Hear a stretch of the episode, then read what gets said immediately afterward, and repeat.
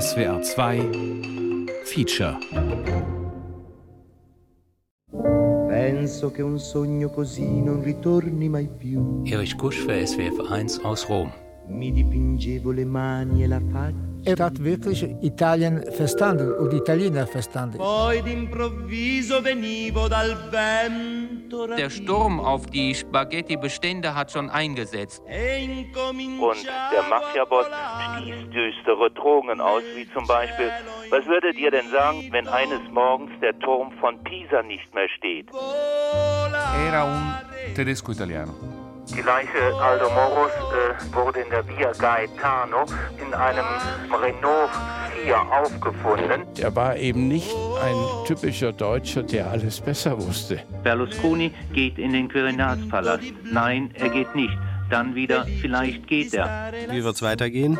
Das ist wirklich eine 1000-Dollar-Frage. Er wäre auch in, als Statist in jedem Sandalenfilm als römischer Senator äh, durchgegangen. Was heute in Italien geschieht, kann morgen in Deutschland, in anderen Ländern passieren. Erich Kusch wollte einfach dazugehören, wo die Musik spielt und wo man wichtig ist. Ich war der erste Deutsche am Südpol. Er war ein Abenteurer und in seinem Beruf konnte er das halt sein. Man fühlt sich ja nach so langer Zeit im Ausland als ein Wanderer zwischen zwei Welten, aber mehr noch als Europäer. Erich Bekusch. Ja, guten Tag.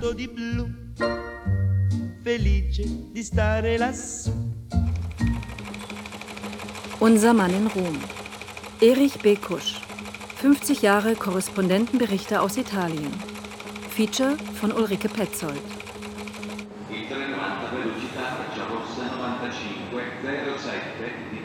Bahnhof Roma Termini. Seit 150 Jahren kommen hier die Romreisenden an. Auch ich nach einer Nachtfahrt über den Brenner im Sommer 2021. Meine Reise auf den Spuren von Erich Kusch beginnt. Fast 70 Jahre vorher, 1955, ist auch er hier ausgestiegen, mit kleinem Gepäck aus dem München-Rom-Express. Erich Kusch ist 25 Jahre alt und will für deutsche Zeitungen schreiben. Ich hatte diesen Bauchladen mit bis zu 18 Zeitungen. Das waren mittlere Tageszeitungen und an die konnte man die gleichen Berichte schicken. Das hat sich dann schon sehr bald gelohnt. Er mietet ein möbliertes Zimmer im Stadtteil Prati in der Nähe des Vatikans. Und später zog ich dann mit einem spanischen Kollegen zusammen. Und äh, wir haben ein sehr schönes Leben geführt damals. Wir hatten natürlich viele Freundinnen. Und äh, ich habe damals einen Porsche gefahren, einen silbergrauen Porsche von Verspartengeld. Der war gebraucht, aber es war ein wunderschönes Auto und es gab damals drei Porsches in Rom. Der junge Mann aus Koblenz spricht perfekt Italienisch und schickt fast täglich Artikel an die Heimatredaktionen. Die Themen, alles, was sich verkaufen lässt. Staatspräsident Gronchi in den USA. Ich will beweisen, dass Italien nicht nur das Land der Spaghetti, Lieder und malerischen Städte ist. Kältewelle mit Schäden von 300 Millionen D-Mark. Bundesregierung stellt 1500 Wolldeckel. Macaroni kein Schimpfwort mehr. Siegeszug der italienischen Pasta mit Tomatensauce und Parmesan.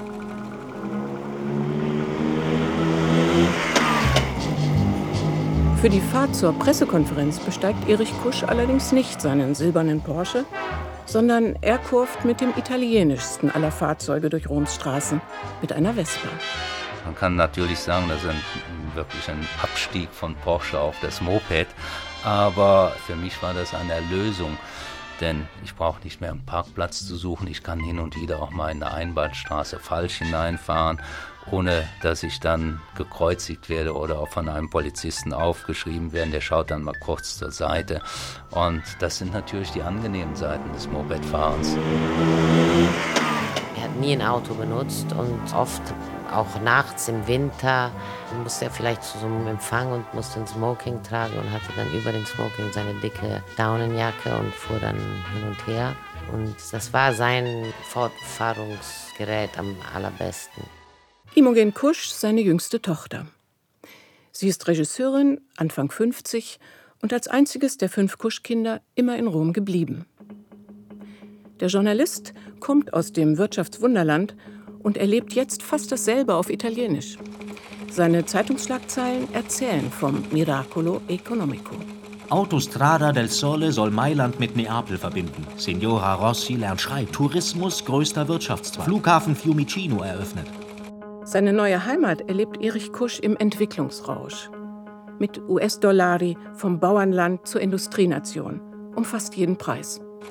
Im Schatten des italienischen Wirtschaftswunders unglaubliches Elend im Herzen der ewigen Stadt. Über 50.000 Römer wohnen in Elendsquartieren.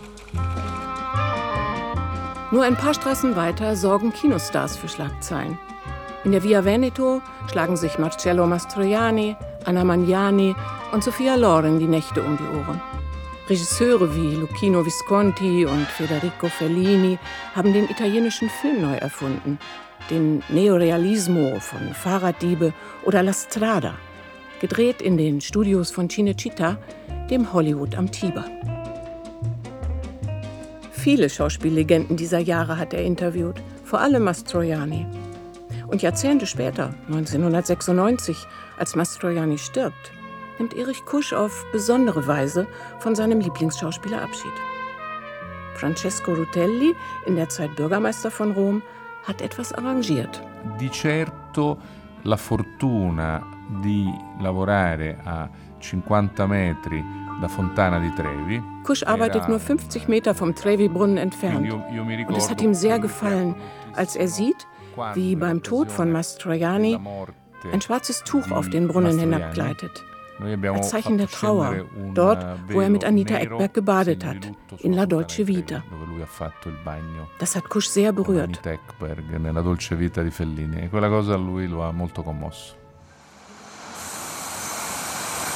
Ein Zug wie jeder andere läuft im Bahnhof Singen ein.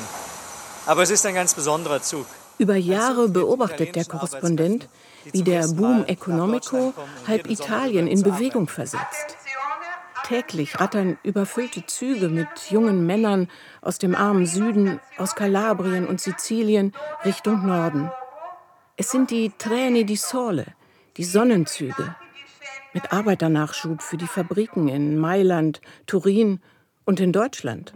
Tausende kommen an in Wolfsburg, Stuttgart oder Köln. Und Kusch erzählt von den Schattenseiten dieses Exodus. Die Bevölkerung einer Großstadt verlässt jedes Jahr Italien. Erschütternde Abschiedsszenen. Das deutsche Lohnniveau ist niedrig. Das Essen ist schlecht. 20 Prozent kehren vorzeitig zurück. Heimweh nach Italien. Die Mehrheit der italienischen Gastarbeiter ist über die Feiertage nach Italien gefahren. Deutsche und Italiener lernen sich also kennen, allerdings auf sehr unterschiedliche Weise. In Wolfsburg schrauben die Süditaliener die Volkswagen zusammen und Kusch kann dann die ersten Tedeschi beobachten, wie sie im vollgepackten VW Käfer an der Adria ankommen. Langsam zieht in beiden Ländern der Wohlstand in die Wohnungen ein. Was für die Deutschen der VW Käfer ist für die Italiener der Fiat 500. Kult bis heute. Und Made in Italy erobert die Welt. Die Mailänder Modewochen als Aushängeschild des Landes. Bis heute ist das so. Klar, dass Kusch regelmäßig vom Laufsteg berichtet. Das interessiert die deutschen Leserinnen. 26. Januar 1956. Auch Ehemännern mit dicker Brieftasche wird bei Preisen von 3000 bis 8000 D-Mark die Freude am schönsten Kleid vergehen. Für eine einzige Modenschau wurden verarbeitet 25 Kilometer Organdi, 28 Kilometer Spitzen, 1 Kilometer Atlas, 3 Kilometer Taft und 600 weiße Hermeline. Und dieser Stile Italiano, Gucci, Armani oder Valentino, färbt ab. Der junge Mann aus Koblenz kauft Made in Italy. Und so kommt er gut an im exklusiven römischen Herrenclub der deutschen Diplomaten und Journalisten. Kusch weiß intuitiv, wie man sich in die wichtigen Kreise einfädelt. Genauso hat ihn der Bremer Journalist Jörg-Dieter Kogel kennengelernt. Diese Kontakte, die fallen ja nicht vom Himmel. Die, die rufen ja nicht an, Herr Kusch. Das hat er sich wirklich erarbeiten müssen in Bars, in Restaurants und ja, klar, an der Theke. Äh, das ist ja klar. Das fällt einem nicht in den Schoß. Und das war auch ein Menschenfänger. Das war ein Kommunikator. Und so hat ihn auch Renata Krea in Erinnerung. Die Römerin, Autorin und Übersetzerin, hat lange in der Casa di Goethe gearbeitet, dem Deutschen Museum in Rom, wo Erik regelmäßig auftaucht. E devo dire che era la cosa che mi colpì subito la prima volta. Era eh, fisica. Seine körperliche Präsenz hat sie gleich bei der ersten Begegnung in den Bann gezogen. Er war anders als andere Deutsche. una Wie er sich inszeniert hat, wie er brillieren konnte, seine Lebendigkeit. All das hat ihm etwas ganz und gar Italienisches verliehen, sagt sie. se posso dire, forse anche un po' più italiano, per paradosso. Seine Geschichten tippt Kusch in eine Olivetti Lettera 22, die Journalistenschreibmaschine im Stile Italiano. Dann fährt er zur Stampa Estera, dem Büro der Auslandspresse im Zentrum Roms, und kabelt alles Tag für Tag per Fernschreiber nach Deutschland. Pagabile dal destinatorio, zahlbar vom Empfänger, kritzelt er auf die hauchdünnen Durchschläge. Und nun, im Sommer 2021, stehen Tochter Imogen und ich hier vor der Tür. Wir sind hier in Via della Mercede 55, ist die Stampa Estera.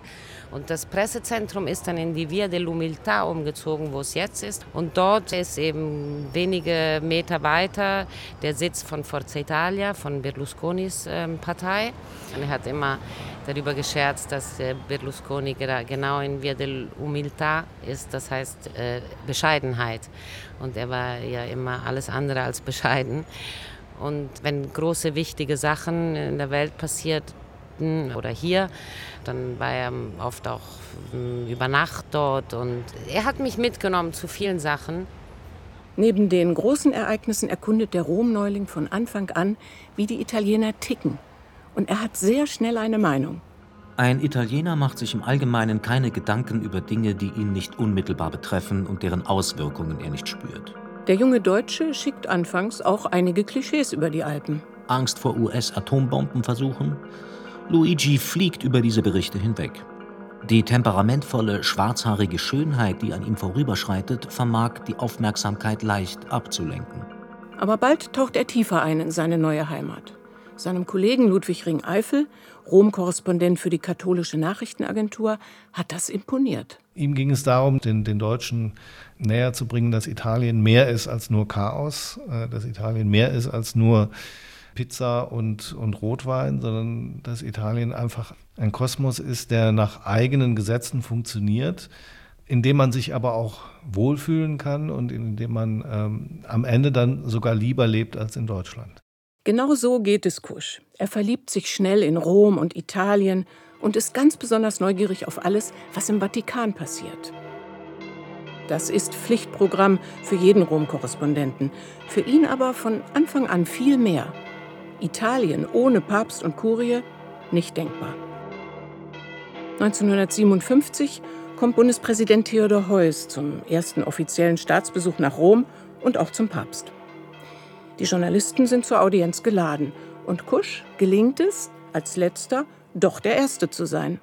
Wie Sie wissen, war ich ein sehr junger Mann damals und habe allen, die in dem Raum waren, äh, den Vortritt gelassen beim Herausgehen und schließlich fand ich mich allein mit Pius XII. Und er kam auf mich zu und sagte, sind Sie von der Botschaft? Und dann sagte ich, nein, Heiliger Vater, ich bin Journalist. äh, Und dann haben wir noch fünf Minuten miteinander gesprochen und das war ein sehr angenehmes, herzliches Gespräch. Und er war keineswegs so unnahbar, wie er dann in der Öffentlichkeit wirkte. Ein wichtiger Türöffner zum Heiligen Stuhl ist Eberhard von Gemmingen. Der Jesuitenpater hat viele Jahre die deutschsprachige Redaktion von Radio Vatikan geleitet. Die beiden werden Freunde.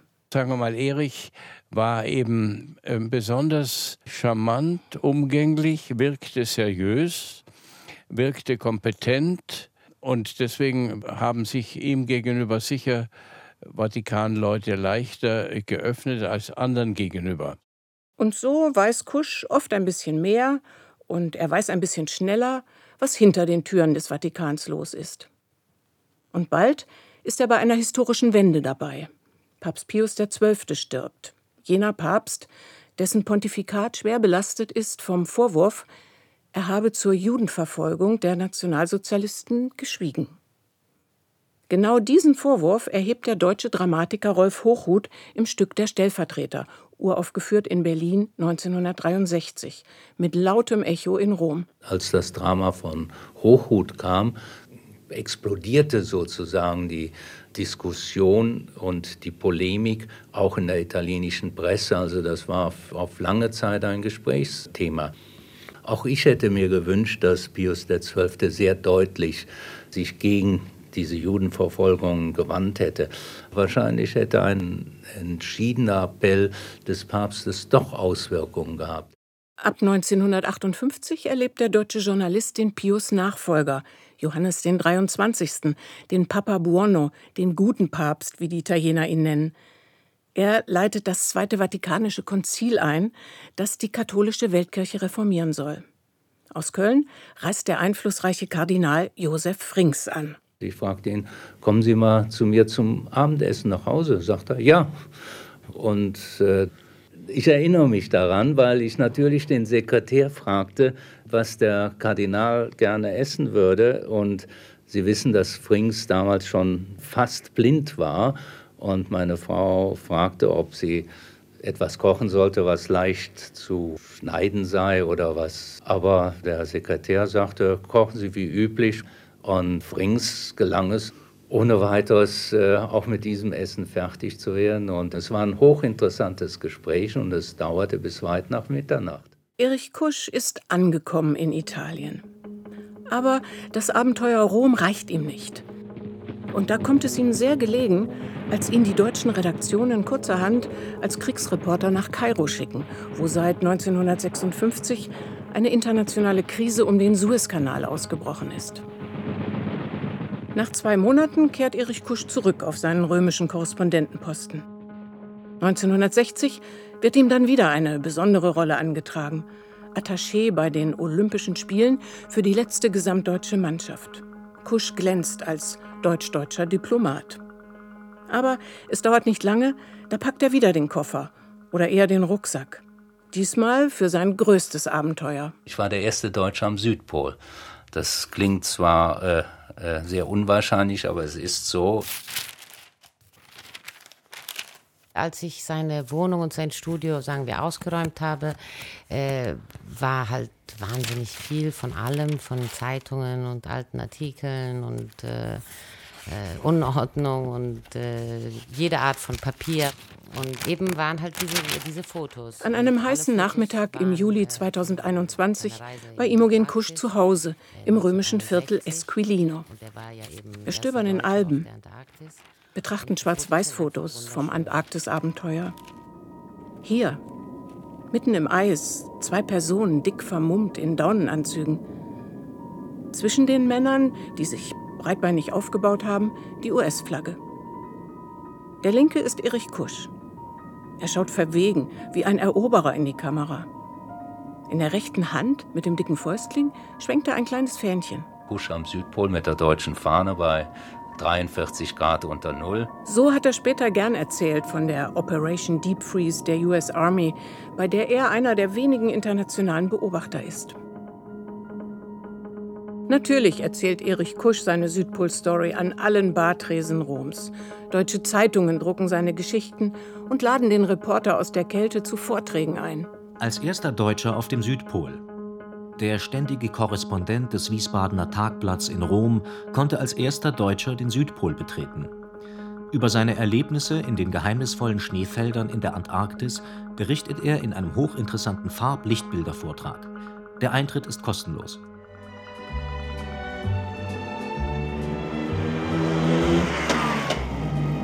Erich B. Kusch, so zeichnet der Korrespondent seine Artikel. Hinter diesem B-Punkt steckt Benvenuto, italienisch der Willkommene. Ein Name, der perfekt passt für den Shootingstar unter den Korrespondenten in Rom. Dieses B markiert Erichs italienische Hälfte. Seine Mutter Hermine stammt aus Triest. Sie verliebt sich Ende der 1920er Jahre in Edmund Kusch, einen Kaufmann aus Koblenz. Die beiden heiraten und übernehmen das Triestiner Familienunternehmen für exotische Früchte. Und hier, in der Via Martiri della Libertà, wo es nach Papaya und Mango duftet, kommt Erich 1930 zur Welt, mitten im Mussolini-Faschismus. Er ist drei, als die Eltern ihre Geschäfte aufgeben und nach Koblenz ziehen, in dem Jahr, als Hitler die Macht übernimmt. Ab 1940 sitzt der zehnjährige Erich dann mit Stefan Bock, seinem besten Freund, in derselben Klasse im Josef-Görres-Gymnasium. Ich empfand ihn immer hochinteressant, weil er von seiner Arbeit gesprochen hat. Besuch bei Familie Bock in Bonn. Äh, Stefan Bock, Diplomat im Ruhestand, hat viele Geschichten von seinem Freund parat. Der Erich war klug genug bis hin zum zum Raffinesse sich zu präsentieren. Ja? Und äh, Erich äh, konnte pfuschen beim Klassenarbeit schreiben, konnte schummeln. Also diese Finesse und so weiter, das hat, muss er sicherlich durch dieses Italienischsein kennen. Die beiden Jungs sind gern bei den Kuschs zu Hause, in der Frankenstraße am Bahnhof. Die Atmosphäre hier ist weltoffen und tatsächlich ein bisschen italienisch. Und wenn meine Eltern nicht wollten, dass ich sie verstehen sollte, haben sie italienisch gesprochen. Und ich musste es dann eben hinterher nochmal lernen. Aber ich habe natürlich schon damals die Ohren gespitzt. Herr Kusch hat uns auch oft genug zum Glas Wein eingeladen, der das sich aus Italien mitbrachte. Also das war schon die Zeit noch der Endjahre des Nationalsozialismus und der Bombenzeit. Und ähm, wir mussten in die Hitlerjugend zum Antreten gehen. Also das war jeden Mittwoch wochentags. Und wir waren beide gegen die Nazis und, und wir konnten freisprechen, als die Invasion am 6. Juli begann. Und ich habe noch den Spruch in Erinnerung, das ist der Anfang vom Ende. 1944 ist das. Bei den Luftangriffen der Alliierten wird Koblenz zu fast 90 Prozent zerstört. Erich kommt in die sogenannte Kinderlandverschickung nach Frauenberg bei Passau. Eine schwere Zeit ist das. Keiner weiß, ob die Eltern noch leben. Erich ist 14, muss Führergedichte lernen und verzweifelt vor Heimweh. Als schließlich am 18. März 1945 die Amerikaner die US-Flagge am Koblenzer Rathaus hissen, ist für ihn der Krieg vorbei und die Familie wieder vereint. Vier Jahre später stellt er sich mit seinem Freund Stefan vor der zerstörten Stadtmauer zum Abiturfoto auf. Beide fangen in Bonn an zu studieren, Erich Philosophie und Literatur. Nebenher schreibt er Mitteilungen in einem Pressebüro der Bundeshauptstadt. Aber Erich genügt das alles bald nicht mehr. Er will die Welt sehen. Schon 1949 zieht er los, erkundet Italien auf einer Lambretta, trennt und wandert durch Frankreich und Spanien und füllt seine Reisetagebücher. Die Texte bietet er auch dem Südwestfunk an. 9. Juli 1951. Sehr geehrter Herr Kusch, Leider sind wir nicht in der Lage, Ihr Florentiner Manuskript zu senden, da wir in unserem Zeitfunk nur Originalaufnahmen mit dem Mikrofon aus Italien bringen. Das gleiche gilt auch für Ihre geplante Mittelmeerexpedition. Wir haben noch einen Vorrat von Berichten für die nächsten Monate. Hochachtungsvoll, Erich ist inzwischen unterwegs nach Triest, besucht Verwandte und schaut auf der Piazza dell'Unità den Mädchen hinterher. Hier hört er auch vom Schicksal des berühmten Bischofs von Zagreb, Alois Viktor Stepinac. Der war 1946 vom jugoslawischen Tito-Regime zu lebenslanger Haft verurteilt worden und ist nun, nach sechs Jahren Kerker, in den Hausarrest entlassen worden in sein kroatisches Heimatdorf. Erich wittert eine Geschichte und steigt sofort in den Zug Richtung Belgrad, übersteht Pass- und Rucksackkontrollen bis zur Station Jastrebarsko. Und von da ist es noch 24, 25 Kilometer bis nach Krasic und äh, hatte natürlich wenig Geld, kurze Hosen und einen Rucksack und habe mich zu Fuß äh, auf den Weg gemacht. Und unterwegs hielt ein Holzlastwagen, der mich mitnahm. Und als wir an die Straßensperre kamen, winkten sie ihn durch, weil sie den Lastwagen kannten. Und der hielt dann genau vor dem Pfarrhaus und auch das war von Posten umstellt, aber der Posten war gerade auf der anderen Seite des Hauses und so lief ich sofort in das Haus hinein und der Erzbischof empfing mich sofort und ich war der Erste, den er überhaupt nach äh, seiner Haftentlassung gesehen hatte. Und äh, es brach aus ihm heraus. Wir haben eine, über eine Stunde gesprochen. Er sprach fließend Deutsch. Und äh, das war fast schon wie eine Lebensbeichte. Und äh, habe mit der Box Aufnahmen gemacht. Und als ich runterkam, war der Posten natürlich nicht mehr auf der anderen Seite. Und äh, sie haben mich dann festgenommen und Natürlich habe ich den großen Mann markiert, habe gesagt, ich war beim jugoslawischen Botschafter in Bonn, der hat mir zugesichert, das ist ein freies Land, hatte natürlich nur mein Visum abgeholt da. Und dann haben sie nach einer Nacht gesagt, so, Sie können gehen. Habe ich gesagt, wieso gehen? Ich muss nach Jastrebarsko den Nachtschnellzug nach Belgrad bekommen. Und sie haben mich tatsächlich dahin gefahren. Und als ich zurückkam, habe ich dieses Interview geschrieben und das ist dann in Deutschland, in Frankreich, in Paris, in Madrid, in England erschienen, war natürlich das, was man im Journalistischen einen Scoop nennt, ein großer Erfolg. Davon beflügelt meldet sich der Student für einen Goldsuchertrip in den Norden Lapplands an. Mit dänischen Jugendlichen, mit Jeep, Spaten und Goldwaschpfannen. Er verirrt sich in der Tundra und übersteht Nächte in eisigen Iglus. Aber von Gold keine Spur. Wieder zu Hause geht er aber nicht als erstes unter die Dusche, sondern zum Fernsehen. 7. Oktober 1953, Koblenzer Allgemeine Zeitung. Sein blondes Haar war bis auf den Rockkragen gewachsen. Unter dem Kinn wucherte ein üppiger rotblonder Bart. Über den Schultern trug er ein schweres Rentierfell, an den Füßen schwere Stiefel. So marschierte er durch die Hauptverkehrsstraßen Kölns zum NWDR-Fernsehstudio und stellte sich vor. Erich B. Kusch aus Koblenz, soeben von der Goldsuche in Lappland zurück. Die Fernsehleute stellten ihn gleich vor die Kamera. Dazu ein Foto des verdreckten Abenteurers, der genau weiß, wie man auf sich aufmerksam macht. Geduscht, rasiert und wieder in Zivil schreibt er neben der Uni für die Bonner und Koblenzer Zeitungen. Dann lernt er ein Semester Italienisch in Florenz und kommt nicht mehr los von Italien, während er in der Bonner Redaktion seine Zeilen schreibt. Und dann kamen die Chefredakteure zu Besuch und mit einem von ihnen verstand ich mich sehr gut und sagte ihm, äh, warum schicken Sie mich nicht nach Rom? Natürlich hat er geschluckt. Ich war ein Young Greenhorn, ein junger Spund. Dann sagte er aber, okay, machen wir mal den Versuch. Ich schicke Sie nach Rom mit einem lächerlichen Honorar. Aber nach einem Jahr hat mir dieser Chefredakteur einen Brief geschrieben und mein Honorar um 50 Prozent erhöht. Das war doch ein Erfolg. Und der Einstieg in ein halbes Jahrhundert Rom. Dort heiratet er Dort wird 1959 die erste Tochter geboren. Zehn Jahre später sind fünf Kinder im Haus. Sie wohnen im gutbürgerlichen Quartiere Balduina am Monte Mario. Eine Familie mit klarer Rollenverteilung. Morgens sitzen Mama Christel und die Kinder beim Frühstück. Papa Erich ist entweder längst aus dem Haus oder noch nicht zurück oder er schläft noch.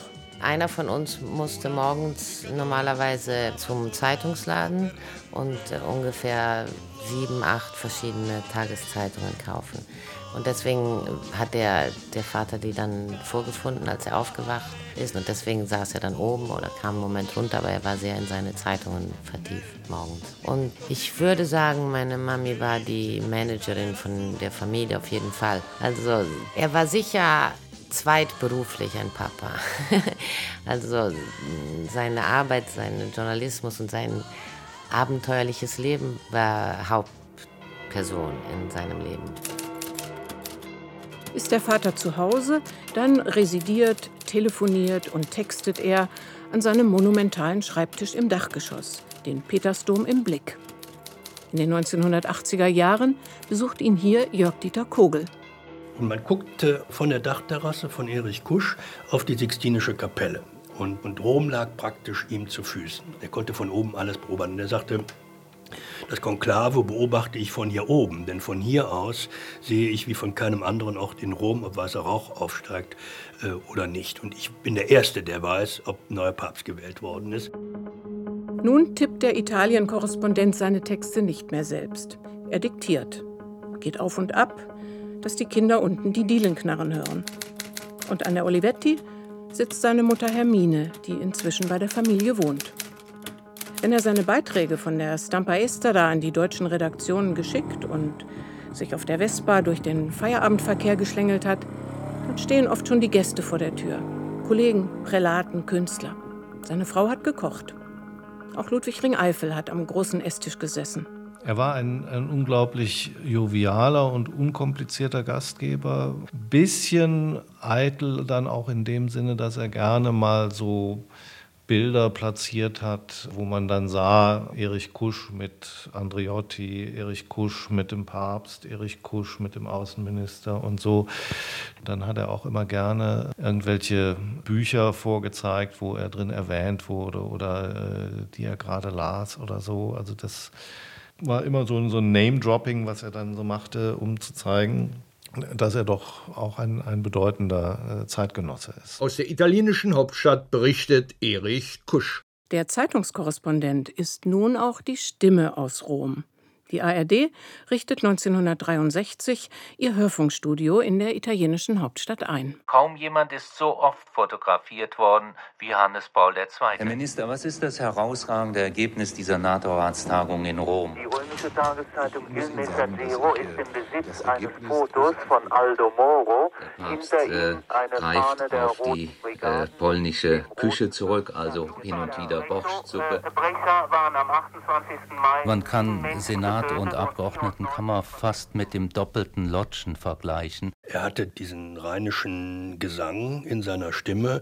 Fische statt Fische, Kirche und Kirsche kann man nicht auseinanderhalten und so. Ähm, wenn Erich am Mikrofon war, das wusste man sofort.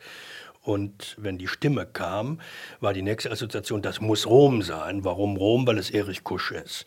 Die Stimme war stach hervor, ja, und äh, sie ist nicht so geölt und professionalisiert worden. Man hat ihm nicht die Ecken und Kanten ausgetrieben, sondern er sprach äh, auch in seinem Duktus sehr, sehr wiedererkennbar. Lange vor dem Smartphone, Radio, Live-Telefonat und das italienische Fräulein vom Amt. Bei dem Blutbad in Brescia waren am 28. Mai eh, pronto sto parlando in, in diretta.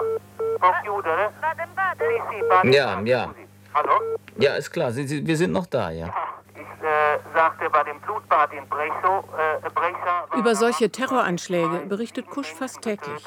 Über Regierungskrisen, deutsche Urlauber oder Küsse in der Öffentlichkeit. Von dramatisch bis heiter, wie es der Job des Korrespondenten ist. Ab Mitte der 1960er Jahre berichtet der Korrespondent fast täglich von Studentenprotesten und Arbeiterstreiks. In Mailand, Turin und Rom besetzen die Studenten überfüllte Unis.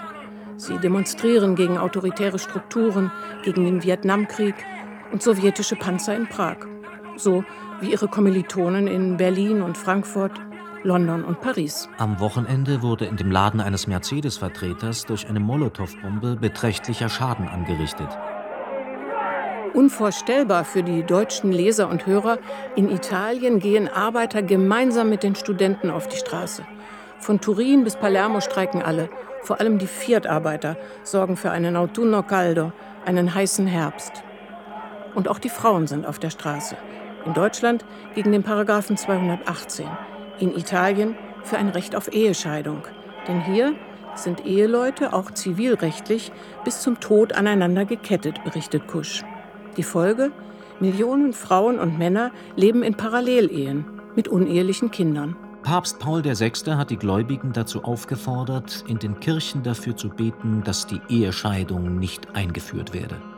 Nach 160 Stunden Marathonsitzung im Parlament kann Erich Kusch nach durchwachter Nacht ein Wunder an die Redaktion melden. Das Scheidungsgesetz ist gegen die Stimmen der Christdemokraten angenommen. 1. Dezember 1970. Mit Balkenüberschriften, die sonst nur Mondlandungen, Kriegserklärungen oder anderen weltbewegenden Ereignissen vorbehalten sind, hat die italienische Presse die Einführung des Ehescheidungsgesetzes begrüßt. Solche Reformen, die Liberalisierung der Gesellschaft, die Streiks und Demos, all das stachelt den Hass der Rechtsradikalen und Neofaschisten an. Kusch beobachtet, wie sie aufrüsten und zuschlagen. In Piazza Fontana Continua l'opera dei Vigili del Fuoco, dei Carabinieri, delle Guardie di Pubblica Sicurezza e dei Vigili Urbani. Am 12. Dezember 1969 um 16.37 Uhr explodiert auf der Piazza Fontana in Mailand eine gewaltige Bombe mit 17 Todesopfern und fast 90 Verletzten. Mentre sta per avere inizio il rito funebre, vediamo le 14 bare allineate. Ganz Italien betrauert die Opfer des ersten großen Terroranschlags der italienischen Nachkriegsgeschichte. Ungefähr 500 weitere Anschläge mit mindestens 200 Toten werden folgen. Sie gehen auf das Konto rechter Terroristen und ihrer Strategia della Tensione, ihrer Strategie der Spannung, die den Rechtsstaat unterminieren soll. Kuschs Tochter Imogen ist ein kleines Mädchen, als der blutige Terror auch ihre Wohnstraße erreicht. Ich fuhr hinten drauf auf dem Moped mit meinem Vater, ich weiß nicht wohin. Und ähm, auf einmal ganz nah, wo wir wohnten, war Polizei und so. Und, und wir fuhren halt näher. Und ich sah dann ein, äh, so ein weißes Tuch über einem Menschen liegen. Und dann hat mich mein Vater sofort wieder nach Hause gebracht. Und das war Walter Rossi. Und Walter Rossi war, war einer von den, sagen wir, Revolutionären auf der linken Seite. Und dann gab es die auf der rechten Seite. Und Rom war damals wie ein Krieg zwischen links und rechts. Als Antwort auf den rechten Terror organisieren sich Ende der 1960er Jahre die Brigate Rosse, die linksterroristischen Roten Brigaden. Entführungen, Attentate, Angriffe auf Vertreter des Systems sind an der Tagesordnung. Ähnlich wie in Deutschland die Rote Armee-Fraktion, die RAF. Kusch erlebt hautnah das italienische Pendant zum deutschen Herbst, die Anni di Piombo, die Jahre des Bleis. Die RAF hat am 18. Oktober 1977 Arbeitgeberpräsident Hans-Martin Schleyer ermordet, den sie entführt hatten nach den RAF-Selbstmorden von Stammheim. Erich Kusch berichtet über die italienischen Reaktionen auf Stammheim aus der Telefonzelle, wo er den Apparat mit Telefonmünzen füttern muss, mit Gettoni. Es kam in vielen italienischen Städten zu Anschlägen gegen Niederlassungen deutscher Automobilfirmen und auch die deutsche Botschaft in Rom war gestern Abend erneut Ziel eines Versuches von Demonstranten, sie anzugreifen. Die Linksextremisten sehen darin eine Aufforderung an deutschen Institutionen, Rache zu nehmen für den Selbstmord in Stammheim, der offen als Mord bezeichnet wird. Die antideutschen Demonstrationen und Attentate zeigen, wie zahlreich die Sympathisanten der Bader-Meinhof-Bande in Italien immer noch ist. Buongiorno. Il presidente della Democrazia Cristiana, Aldo Moro, è stato rapito questa mattina alle 9.10 da un comando di terroristi. Am 16. März 1978 entführen die Roten Brigaden den christdemokratischen Parteichef Aldo Moro ist entführt und die Entführung erfolgte gegen 9 Uhr, als Aldo Moro äh, in sein äh, Alpha in seinen Alfa Romeo steigen wollte vor seiner Wohnung in der Mario Fani. Es gibt bisher einen anonymen Anruf bei einer der Nachrichtenagenturen, in der sich die Roten Brigaden äh, zu dieser Entführung bekennen. Vielen Dank, Herr Kusch. Als sei die Geiselnahme Hans-Martin Schleyers durch die RAF ein halbes Jahr vorher die Blaupause für die italienischen Linksterroristen gewesen. Die Moro-Entführung trägt genau diese Handschrift. Während der fieberhaften Suche nach Aldo Moro und seinen Entführern sind 50.000 Polizisten im Einsatz. Erich Kusch ist Tag und Nacht unterwegs und am Telefon. Die römische Tageszeitung Il Messaggero ist im Besitz eines Fotos von Aldo Moro im äh, Hemdsärmeln. Hinter ihm eine Fahne der Roten Brigaden mit dem roten fünfzackigen Stern. Äh, aus dem Foto geht nach dem Ich bin verbunden mit Erich Kusch in Rom. Herr Rom, Herr Kusch. Die Leiche Aldo Moros äh, wurde in der Via Gaetano äh, in einem vier, in einem Renault 4 aufgefunden. Äh, die Straße ist inzwischen abgesperrt. Einsatzwagen der Polizei, es herrscht ein chaotisches Durcheinander. Nach 55 Tagen Geiselhaft haben die Brigate Rosse den Versöhner der Democrazia Christiana am 9. Mai 1978 ermordet. Diese Bluttat ist einer der tiefsten Einschnitte in der italienischen Nachkriegsgeschichte. Frau Petzold, willkommen im Deutschen Historischen Institut. Ich führe Sie zum Archiv unseres Hauses. Ich bin in die römische Via Aurelia Antica gefahren, zum Deutschen Historischen Institut, um mehr über Kuschs Arbeit zu erfahren. Historiker Andreas Rehberg leitet die Archive. So. Hier haben wir also die Schachteln vom Nachlass Erich Kusch. 43 graue Kartons sind im Regal über und nebeneinander geschichtet. 13 Regalmeter, 150 Kilo. Die gesammelten Werke von Erich Kusch. Den Großteil seiner Manuskripte und Unterlagen hat der Journalist schon zu Lebzeiten dem Institut überlassen.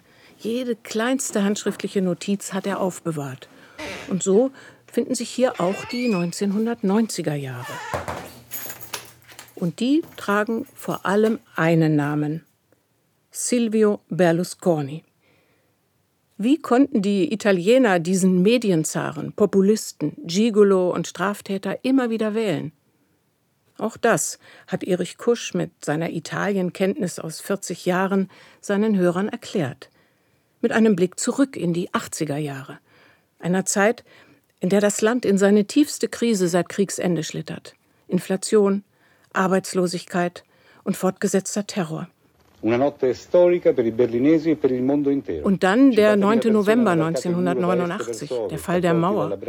Eine historische Nacht für die Berliner, kommentiert der italienische Reporter, und für die ganze Welt und für Italien. Denn La caduta del muro di Berlino bringt auch das ideologische Fundament der italienischen Christdemokraten zum Einsturz. Der Fall der Mauer hat in Italien ja vielleicht größere Wirkungen gehabt als in Deutschland selbst, weil plötzlich ein Gegner verschwunden ist. Die kommunistische Partei wurde als eine Gefahr angesehen. Heute wird sie eben nicht mehr in diesem Sinne wie, wie vor, vor fünf Jahren als eine Gefahr angesehen. Gleichzeitig erschüttern blutige Fäden der Mafia das Land mit der Ermordung der Antimafia-Staatsanwälte Giovanni Falcone und Paolo Borsellino durch Sprengstoffanschläge im Sommer 1991 erreicht der Terror der Cosa Nostra in Sizilien seinen Höhepunkt. Am 17. Februar 1992 nimmt eine Ermittlergruppe um den Staatsanwalt Antonio Di Pietro, den Leiter eines Mailänder Seniorenheimes und Exponenten der Sozialistischen Partei fest, als der gerade ein Millionen Lire Schmiergeld einsteckt.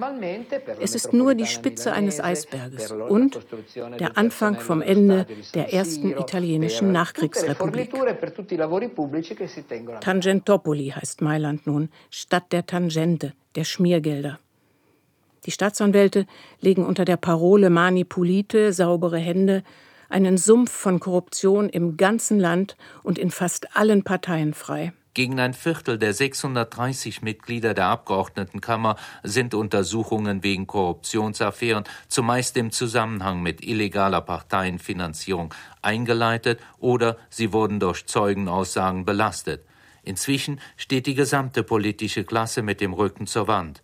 Italien steht erst am Anfang einer tiefgehenden moralischen, politischen, wirtschaftlichen und sozialen Krise, deren Ausgang völlig ungewiss ist. Erich Kusch kann zusehen, wie das ganze System kollabiert, die Demokratia Christiana und die Sozialistische Partei zusammenbrechen und die meisten anderen Parteien sich auflösen. Niemand will mehr die Gesichter der maroden Politikerkaste sehen.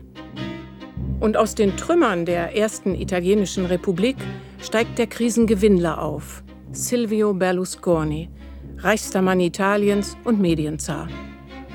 Er präsentiert sich in seinen TV-Sendern als Saubermann, der sein Land liebt, dessen Wurzeln und Hoffnungen in diesem Land liegen, der vom Vater das Handwerk des Unternehmers gelernt hat, der hier seine Leidenschaft für die Freiheit entwickelt hat und daher nun die politische Arena betreten wird.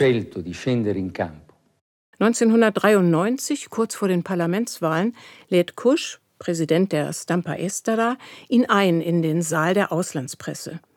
Es ist der erste Auftritt überhaupt des politischen Newcomers vor Journalisten aus aller Welt.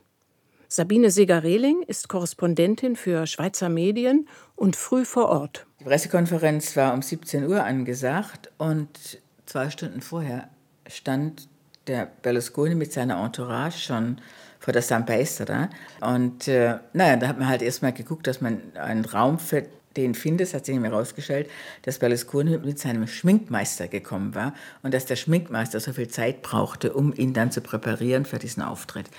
Und dann ähm, ist er dann eben in dem Pressesaal erschienen, der voll, voll, voll von Auslandskorrespondenten, aber auch von italienischen ähm, Journalisten war.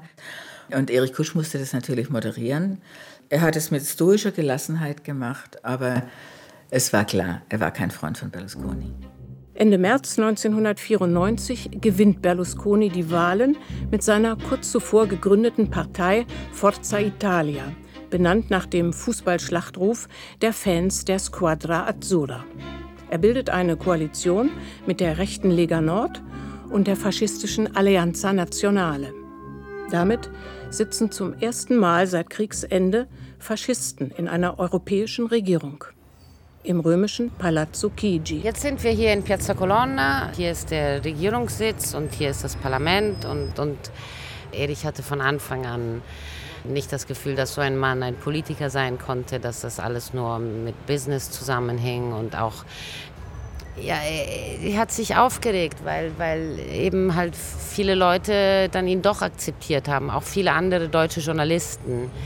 Und das hat ihn sehr irritiert, glaube ich. Und im Endeffekt auch die Liebe an seinem Beruf genommen, was seine größte Liebe war. In quel preciso momento il suo mandato diventa carta straccia. Berlusconis rechte Koalition bricht zusammen. Er attackiert die Abtrünnigen im Parlament. Einen Morgen lang beherrschten sich widersprechende Meldungen die italienische Hauptstadt. Berlusconi geht in den Quirinalspalast. Nein, er geht nicht. Dann wieder, vielleicht geht er. Schließlich dann doch das offizielle Kommuniqué aus dem Quirinalspalast. Ministerpräsident Silvio Berlusconi hat seinen Rücktritt erklärt. Zweimal noch, 2005 und 2006, wird er einen Rücktritt des Cavaliere vermelden, des Caimano, wie Berlusconi nun genannt wird. Äußerst hellsichtig hat Kusch, der Italien-Insider, in einer Studiorunde schon 1994 vor einer populistischen Gefahr in Europa gewarnt. Ja, in gewisser Weise war Italien und ist Italien ein Laboratorium für Europa. Was in Italien heute geschieht, kann im Guten wie im Bösen auch in den anderen europäischen Partnerstaaten geschehen. Und wir sitzen ja alle in einem Boot. Wir sitzen ja in der europäischen Gemeinschaft und darum kann uns nicht gleichgültig sein, was in Italien passiert. Und ich glaube, wir müssen die Ereignisse hier äh, sehr aufmerksam äh, verfolgen und aufpassen, dass negative Entwicklungen nicht auch nach Deutschland überschlagen. Auch nach seiner aktiven Zeit ab Ende der 1990er Jahre ist Kusch gefragt in den deutschen und italienischen Medien für Analysen, Studiorunden, lange Interviews. Seine Expertise ist beachtlich und sein Draht zum Heiligen Stuhl legendär. Die Prälaten essen sehr gerne und äh, man muss sie halt zu einem guten Essen einladen und äh, bei diesem Essen darf man beileibe nicht über das sprechen, über das man etwas erfahren will, aber man kann sie dann ein paar Tage später anrufen und äh, fragen, wie ist das eigentlich in der und der Sache und dann werden sie einem eher Auskunft geben. Erich Kusch mag dem Klischeebild vom Journalisten nahegekommen sein, der in allen Hinterzimmern Informanten hat, beim Regierungschef ein- und ausgeht und rund um die Uhr auf Empfang und Sendung ist. Aber er genießt natürlich auch seine kleinen Fluchten. So holt er oft Stiefel und Rucksack aus dem Schrank und es geht in seine geliebten Berge, Dolomiten oder Abruzzen. Am liebsten mit seinem Freund, Pater Eberhard von Gemmingen. Einmal waren wir im dicken Nebel irgendwo hoch droben und ich wäre längst umgekehrt, weil es nicht nichts mehr zu sehen war, wo es weitergeht. Aber er war da ganz, da war er außerordentlich deutsch, nämlich zäh, wahnsinnig zäh und hat im Dunkeln weiterge ist weitergegangen und schließlich sind wir dann auch weitergekommen. Aber da habe ich ihn als wirklich zähen äh, Mann erlebt. Seine Wandergruppe stellt Erich Kusch wohl überlegt zusammen. Kollegen mit Künstlern und Prälaten mit Diplomaten. Menschen zusammenbringen, Netzwerke knüpfen, das mag er. Das kann keiner besser. Auch, weil er wahrscheinlich nie jemandem auf die Füße getreten ist. Er war ein Diplomat, erinnert sich Renata Krea. Er hat nicht eindeutig Position bezogen und ist einfach über alle Turbulenzen und Wellen hinweggeglitten. Und so hat er wahrscheinlich nie einen Kampf ausgetragen. Natürlich aus Rücksicht auf seine Profession, aber er war eben auch ein guter Politiker im ganz klassischen Sinn. 50 Jahre lang hat der deutsche Römer sein Bestes gegeben, Italien und die Italiani zu verstehen und Verständnis zu wecken. Ausgezeichnet mit höchsten italienischen und deutschen Ehrungen, vom Verdienstorden der Italienischen Republik und Baden-Württembergs bis zum Großen Verdienstkreuz der Bundesrepublik. Es ist ein journalistisches Zeitalter, das mit Kusch zu Ende geht. Die Korrespondenten nach ihm sind zahlreicher und sie wechseln häufiger und damit ihre Sichtweisen. Vor allem aber, sie haben kein Informationsmonopol mehr in einer digitalen Welt der unendlichen Quellen. Am 22. Februar 2010 stirbt Erich Kusch in einer Würzburger Klinik. Pater Gemmingen ist bei seinem Freund. Ich war ja dann an seinem Sterbebett in Würzburg und da kommt einem natürlich die Frage, kann, soll ich mit ihm beten, möchte er das, möchte er es nicht? Und ich wusste auch nicht, ob er mich noch hört und wahrnimmt oder nicht. Also über Kirche und Kirchenpolitik haben wir viel geredet, aber über Glauben eigentlich im strengen Sinne kann mich nicht erinnern, dass ich mit ihm persönlich darüber sprach. Aber er war schon ein Zweifler. Seine letzte Ruhestätte hatte Erich Kusch längst festgelegt. Mit Tochter Imogen überquere ich den Petersplatz. Wir passieren die Schweizer Garde und gelangen zum Eingang eines besonderen Ortes. Wir sind hier am Graben meines Vaters im Campo Santo Teutonico. Das ist ein kleiner Friedhof innerhalb des Vatikans und hier äh, sind halt viele Romdeutsche begraben. Und wenn man sich auf das Grab von dem Erich legen würde, würde man genau von ganz in der Nähe den, die Kuppel sehen, also die, die Mütze von, von der St. Peterskuppel. Und er war halt schon ein prominenter Deutscher in Rom und, und man muss halt auch als Toter dann weiterhin prominent bleiben.